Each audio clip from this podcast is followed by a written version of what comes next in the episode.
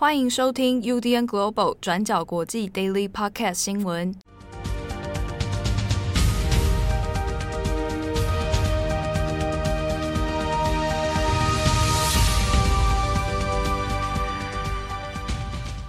Hello，大家好，欢迎收听 UDN Global 转角国际 Daily Podcast 新闻。我是编辑七号，我是编辑惠仪。今天是二零二一年九月一号，对，好，星期三。好，那已经来到九月了，很快耶！哎，我我们好像我好像昨天才在跟郑红也在讲什么，时间过得好快，被偷走的那两年，哦，对，失落的两年，对啊。好，这这个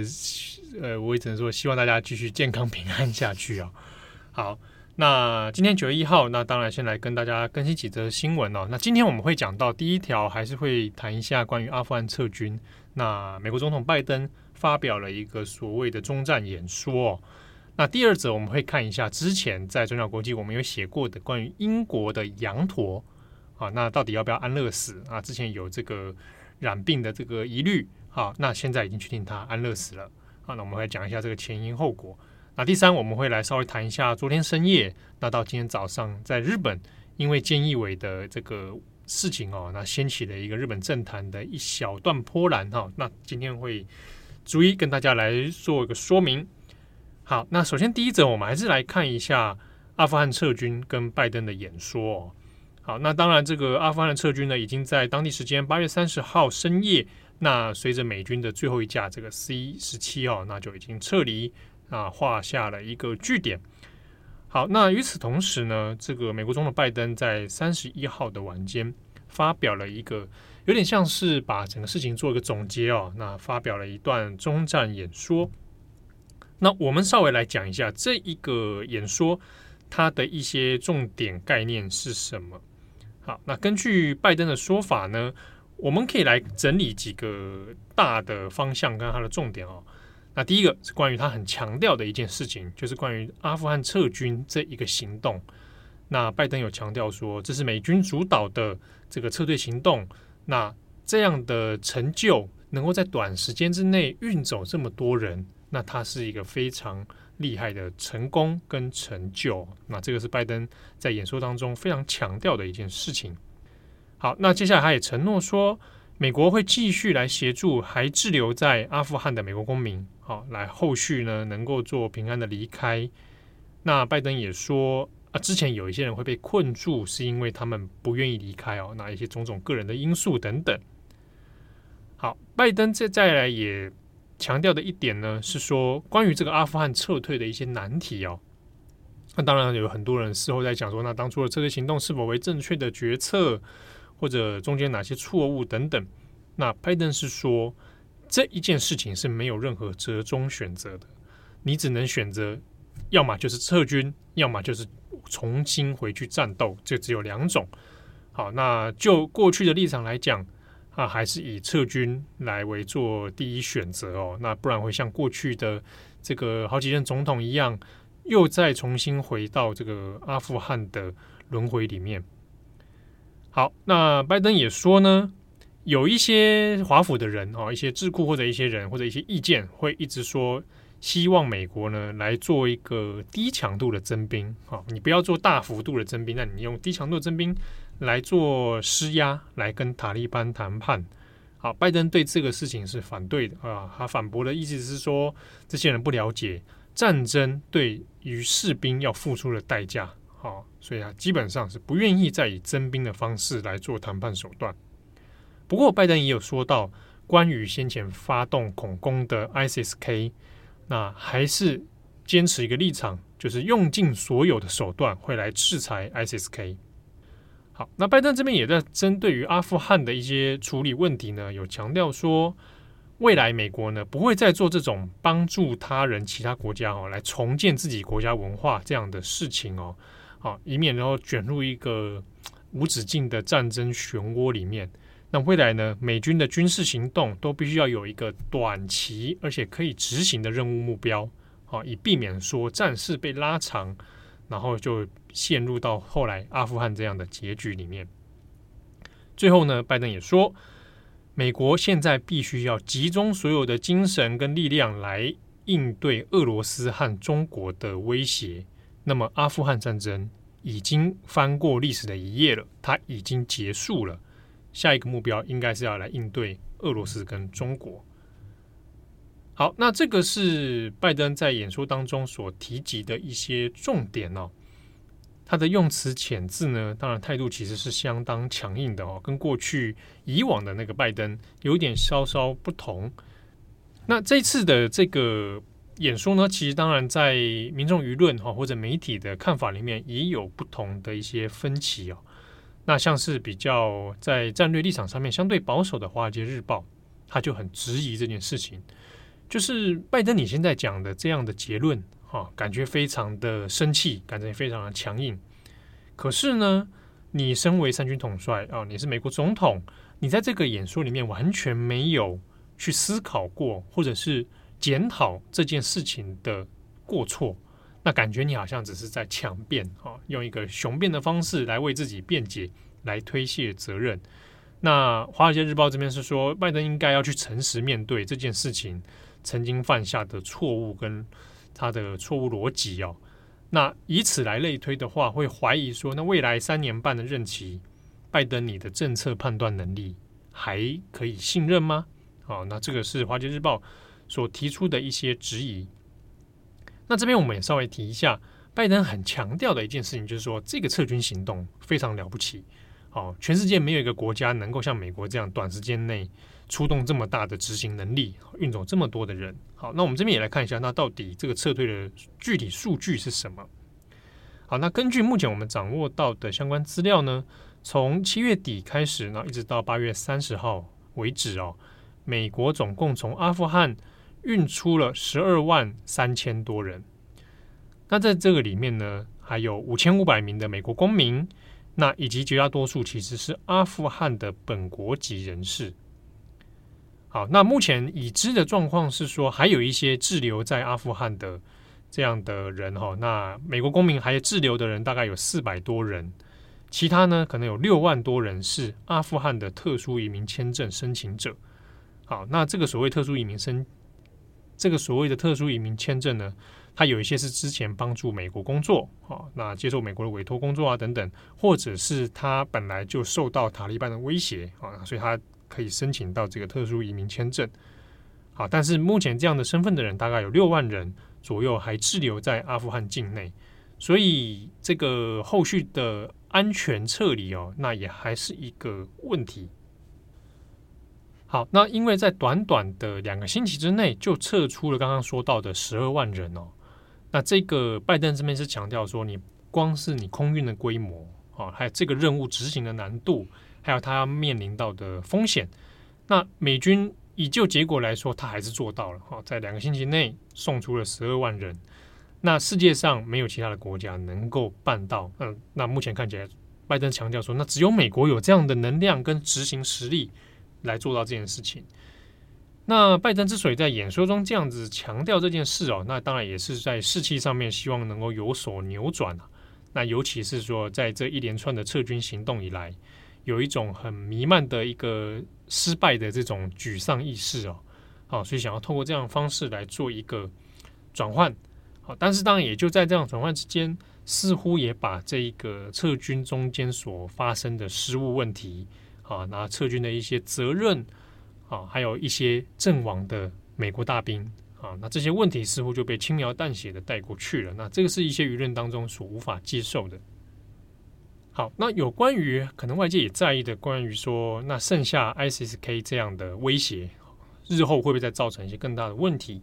那拜登是说呢，呃，目前大家已知，呃，像盖达组织的残党是还存在的，那 ISIS-K 的威胁也的确是存在的。不过呢，美军现有的军事科技能力已经能够在不用短兵相接的状态之下，哦，那可能在远距离的方式都能够来执行一种压制。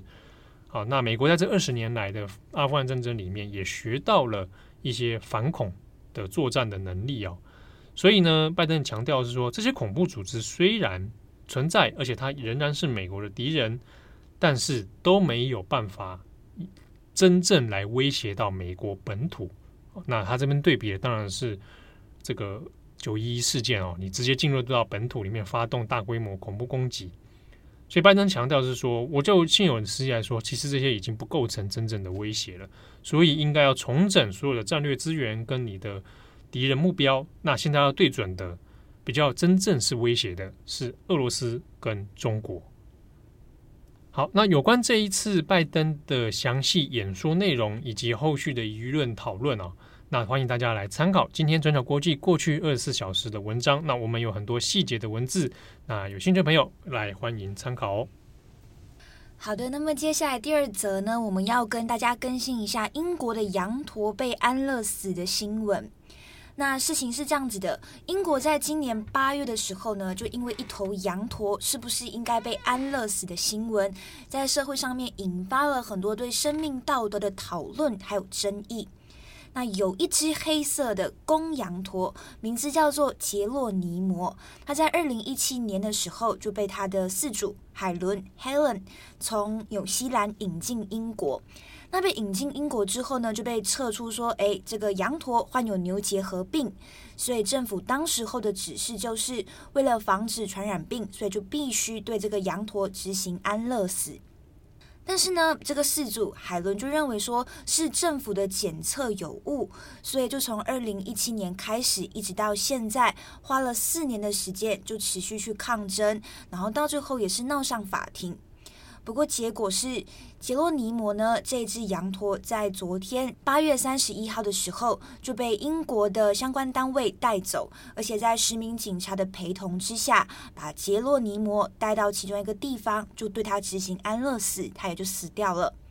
那这件事情为什么会在英国引发很大的争议？我们现在就来跟大家讲一下这个事件的背景以及争议到底是什么。那这只羊驼杰洛尼摩今年八岁。他的饲主海伦是在二零一七年八月的时候把他从纽西兰带回英国。那海伦自己本身其实就是经营一家羊驼牧场，也是一个呃兽医护士，所以都有跟动物啊或者是羊驼这方面的接触的经验。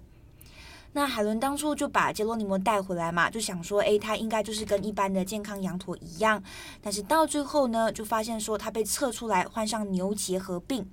那为什么他会认为政府的检测是有问题的呢？主要是因为杰洛尼摩他还在纽西兰的时候，他进行了四次的皮肤检测。那这四次的结果基本上都是对牛结核病呈现就是阴性反应。可是当他被带回英国之后，就发现他在二零一七年九月跟十一月的两次检测上面都被验出对牛结核病呈阳性反应。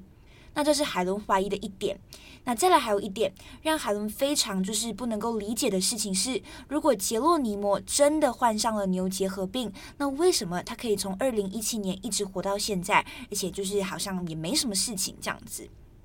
所以他就认为检测结果有问题，就开始上诉，希望政府呢可以重启检验。但是他的上诉都被驳回了。那最后海伦还发起了联署行动，这个联署行动还获得就是十三万人的支持，要求政府停止对杰洛尼摩执行安乐死。那不过伦敦的高等法院呢，最后是在八月十八号的时候。驳回海伦的申请，要求杰洛尼摩必须在九月四号之前被执行安乐死。那海伦其实也就很绝望，也一直强调说政府就是杀人凶手啊，而且也不愿意重新展开调查等等。好，那说完海伦这一方面的状况，那另一边他们的意见又是什么呢？那主要是英国官方认为杰洛尼摩对牛结核病呈现阳性反应，这检测结果就反映出这是存在巨大的传染风险的。意思也就是说，如果牛结核病一旦传染扩散的话，其他被感染的动物就需要被大量的被扑杀，而且很有可能还是会危害人类健康的。英国之前呢，在对抗牛结核病的时候，已经付出非常惨痛的代价了。像是在二零二零年的时候，英国就已经扑杀了将近三万头牛。所以，对官方来说，他们就认为不应该为了一只羊驼就要冒险赔上其他动物的生命。那所以总结来看，其实可以看到两方存在的意见就在于说，海伦就认为检测结果是有问题的，但英国官方这边就认为说检测没有任何问题，所有的检验都是呃按照程序，也是有被严格执行的，所以双方也就僵持了四年，然后到现在才有了一个结果，也就是杰洛尼莫到最后是在八月三十一号的时候被执行安乐死了。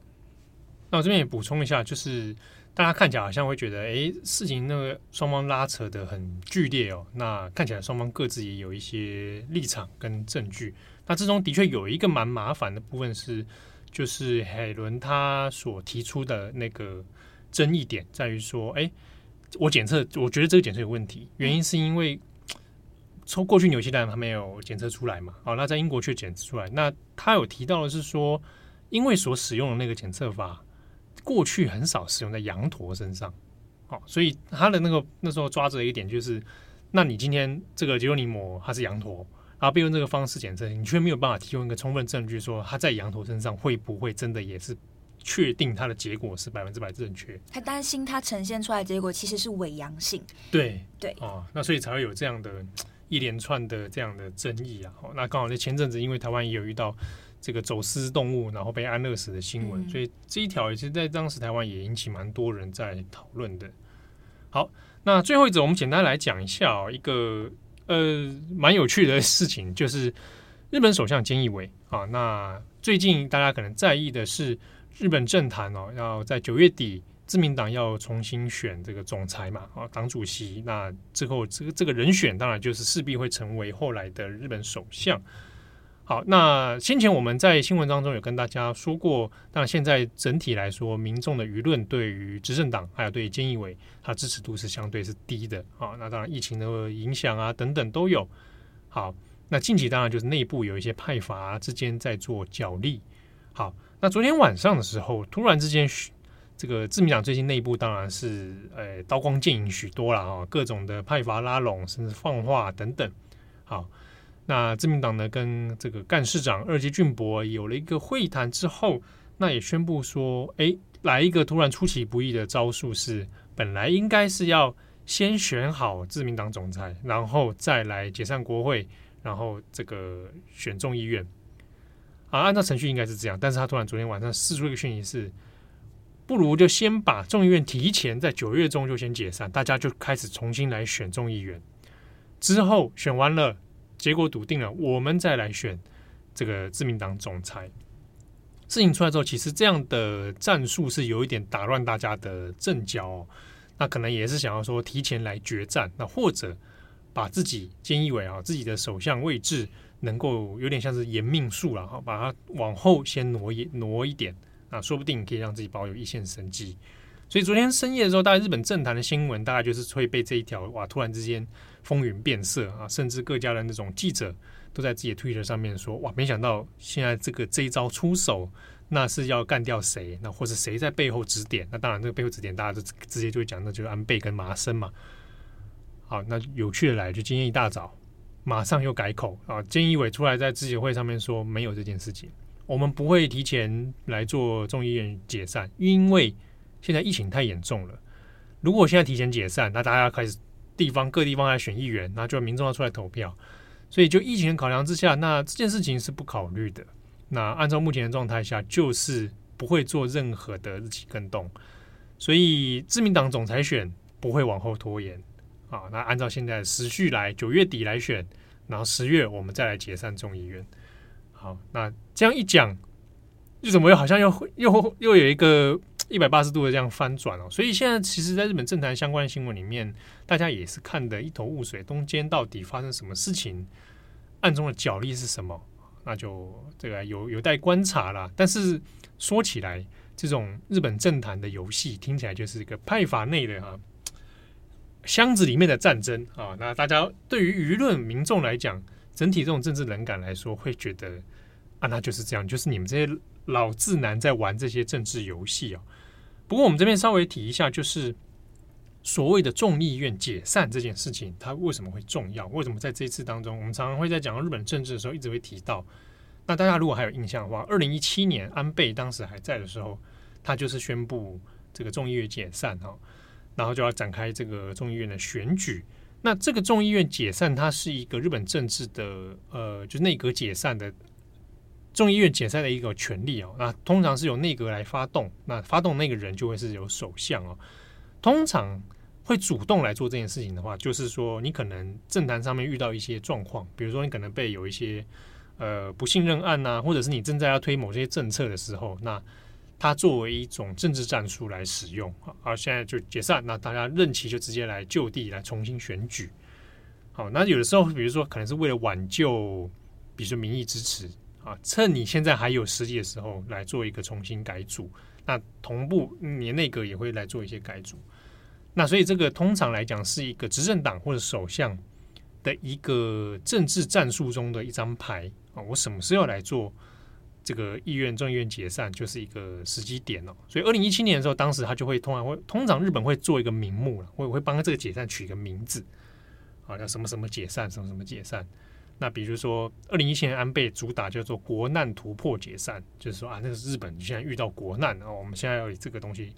有点给一个 title 出来。啊，那你要给一个名分，让大家来争取支持，这样啊，那这是过去的战术啊。那